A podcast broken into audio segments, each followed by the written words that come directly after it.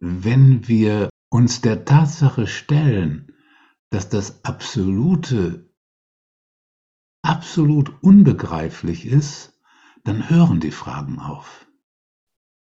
Das ist was anderes, als zu denken, dass man die Fragen aufhört. Ne? Wenn man, die Fragen sind nur da, solange man glaubt, dass man über das Absolute etwas begreifen und erkennen könne und dass Fragen dazu helfen könnten, mehr davon zu begreifen.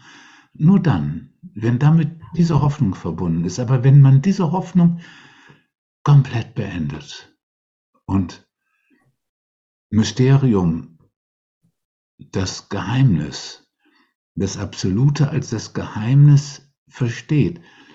Es ist ja bemerkenswert, dass es auf der einen Seite durch das Aufwachen, durch die Erleuchtung ganz und gar erfahren wird.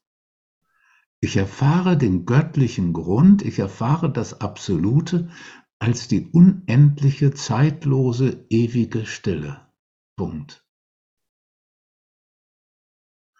Aber gleichzeitig weiß ich, dass aus der Lehre, die die Stille gleichzeitig ist, und die Liebe, die die Stille gleichzeitig ist, Lehre und Liebe, dass daraus das ganze Universum erschaffen wurde, gegründet in der Liebe und der Lehre.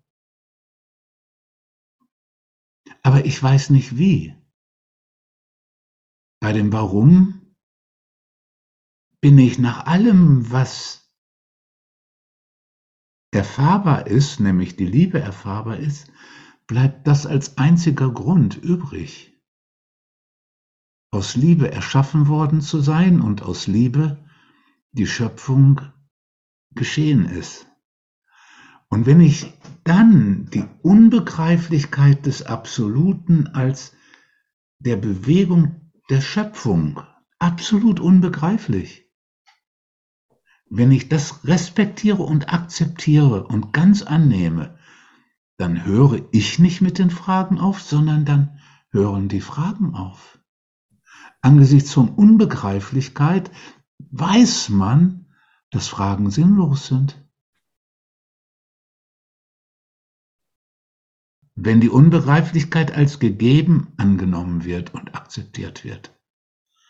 Weißt du, in, in der Art und Weise, dass wir sagen, ja, unser Verstand, unser Verstand nämlich ist Teil dieser materiellen Sphäre. Und da kann er Dinge entdecken. Warum Regenwürmer bei Regen aus dem Boden kommen, zum Beispiel. Aber er ist in seiner Erkenntnisfähigkeit begrenzt.